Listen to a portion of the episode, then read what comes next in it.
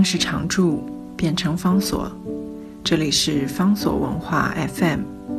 在阅读方式不断创新的时代，谈共读，是因为我们相信，当我们在阅读时，也同时在被阅读。在今天的节目当中，要为大家介绍的这本书呢，是 Margaret Macmillan 他所写的《Peacemakers》，中文翻译本书名是《巴黎和会》。这位作者他是加拿大的历史学者，他曾经担任加拿大多伦多大学三一学院的院长，他现在是英国牛津大学的教授，并且在加拿大国际关系学院、加拿大大西洋委员会等机构任职。而 Margaret Macmillan，他家族的身份，跟他写这一本《巴黎和会》有一个很有趣的一个关系。Margaret Macmillan 作为一个历史学家，《巴黎和会》又牵涉到他自己的外曾祖父在政治生涯上中最后的非常重要的一段事件，所以他来写巴黎和会的历史一点也不令人意外。不过有意思的地方是他写巴黎和会的方式，写巴黎和会的方式呢？充分的显现在他的书名上面，他的书名的主标题叫做《Peacemakers》。Peacemakers 告诉我们，这本书他要讲的是参与巴黎和会的这些人们，所以他是用一个一个的人的这种角色，帮我们把究竟是些什么样的人来参加巴黎和会，一个一个的人作为构成这个书的主要的内容。另外一件事情，他告诉我们，这些人他们在巴黎和会的时候，他们的角色叫做 peacemakers，在书里面把它翻译叫做和平的缔结者。不过我宁可用更直接的方式说，他们是要来打造和平的人。他们到参与巴黎和会很重要的一个任务是战争结束了，他们必须要结束战争，打造一个和平的秩序。然而，也就在这件事情上面，产生了最大的人跟人之间的冲突，跟人跟人之间的困扰，意味着究竟什么叫做和平，以及要创造什么样的和平，每一个人内在有不一样的想法。而 Macmillan 这本书的其中的一个很重要的贡献，也就是一一的告诉我们。这些人，他们因为什么样的理由？有一部分是在战争当中的经验，有一部分是他们的国家的立场跟国家的背景，有一部分是他们个人的生命的体会。所以，对于究竟在和会上面应该要打造出什么样的和平，他们有不一样的看法，有不一样的意见，也有不一样的目的。所以到最后，所有的这些人跟人之间的互动，才产生了。巴黎和会的结果，巴黎和会不是那么样简单的一场，大家坐下来开了会，会议就产生了结果。这个巴黎和会从一九一九年的一月一路延续到了一九二零年。其实我们不要讲这么漫长的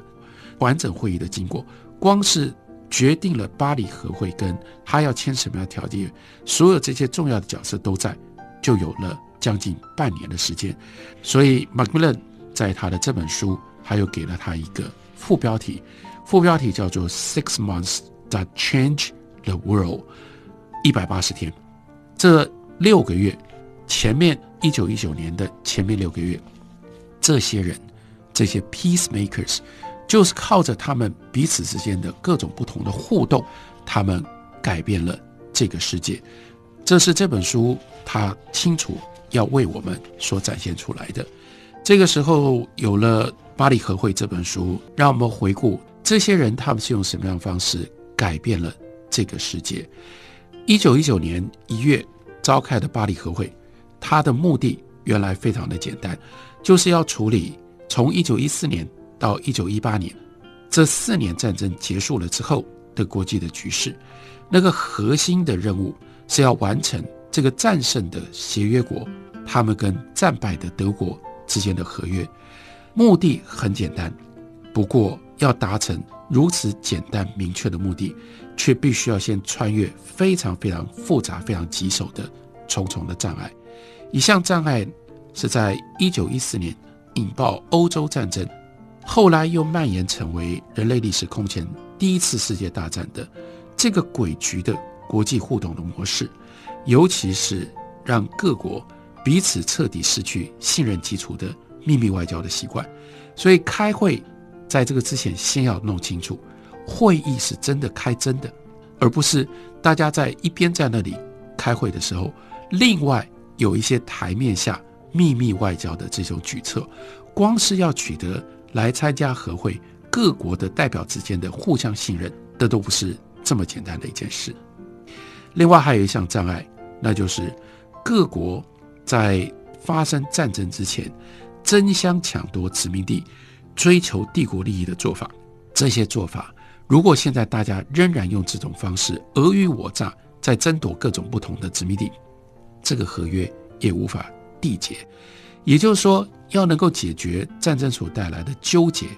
必须要先形成对于未来新国际秩序的一种想象，你才能够依照这个想象来定定法则。你想想看，光是要重新划定被战争弄得乱七八糟的国界，要来解决国与国之间的旧债，国与国本来就有一些旧的债务，打完仗之后，还要再协调一项事情。那就是谁要赔谁，要赔多少钱，用什么样的方式赔，有旧债又有新的赔偿，这非常非常难获知共识。那更何况你要去想象一个全面的国际新秩序，让情况更加棘手的，那就是几个战胜国对于和会跟对于合约有很不一样的预期。法国他关心的地主国，他关心的是。眼前跟德国的现实的关系，但是美国乌州 Wilson 美国总统他所思考的是要如何打破帝国主义的结构，而有一个新的未来的和平的保障。所以有一部分人在看的是当下现实的解决，有一部分的参与者他们所想的却是更庞大、更有理想的、更具备未来性的国际新秩序。好，光是。一个现实的态度跟一种未来的态度，这两者之间就已经是天差地别了。所以我们在读《Macmillan》这本书的时候，正就是因为他用一个一个的角色探入到他们的行为以及他们的思想，所以在巴黎就不只是发生了什么事，而是有对于这一百八十天当中各种不同的互动折冲。更加详尽的描述，我们就可以清楚的体会。例如说，巴黎和会引发了一九一九年五月四号在中国在北京的五四运动，这个彻底改变了近代中国走向的五四运动这个重大的事件是怎么样产生在这场复杂的和会当中？这的的确确是没有任何人能够掌握的一个偶然。例如说，我们才能够进一步明白了解。像是日本的角色，这是我们过去不管在讲五四运动，或者是只是粗枝大叶的去了解巴黎和会的时候，我们经常忽略巴黎和会从战胜国的角度，本来有四个主要的欧美的国家：美国、英国、法国跟意大利。可是意大利的角色很尴尬、很暧昧，他跟其他这三国没有办法真正平起平坐，所以到后来意大利就退出了。但是，除了这欧美的三强之外，经常被忽略的是，在场随时都有另外一个来自于亚洲的战胜的强国，那是日本。日本从头到尾参与。另外，我们也就看到了和会开了一百八十天的过程当中，它的重点一直不断的移转。这就是因为用这种那么生动、那么详细的方式描述。所以，我们读这个书一路读，我们可以跟随着参与和会的这些角色，感觉到他们的压力，什么样的压力？越来越沉重的时间的压力。大家都知道开了和会，大家都在等和会有什么结果，但是传出来消息一直是和会还没有结果，和会还没有结果，和会还在开，和会还在开，开的越久，你就越觉得我们必须要赶快有所交代，必须要赶快有结果。所以我们就知道，一直到和会快要结束的时候，到了五月，这个时候，关于战败的德国，他所占有的在中国山东的利权，应该要如何定案，其实一直都在摆荡，一直都在摇摆，在动荡当中。那书里面的内容，更重要的是，Macmillan 的写法，就像是把我们带进到了那个历史的现场。它不只是逐日逐周的观察和会，让我们看到和会好像一直找不出固定的方法、固定的方向，一直持续的转弯跟波动。而且呢，我们就能够清晰地辨认出参与其中的每一个重要的角色。我们知道他们来自哪一个国家，他们抱持什么样的态度，他们经历了什么样的胜利，还有多少的挫折，因而我们才能够把中国问题、中国跟日本的纠结放回到那个现场去评估、去认知。吊诡的是，这件事情之所以会在中国引起轩然大波，正就是因为。放在巴黎和会的复杂的脉络底下，这个远东局势的考量，刚开始的话蛮重要，后来因为欧洲的太多的问题都没办法解决，这个远东就越来越被边缘化，最后其实是在根本没有时间的限制底下，草率定案的，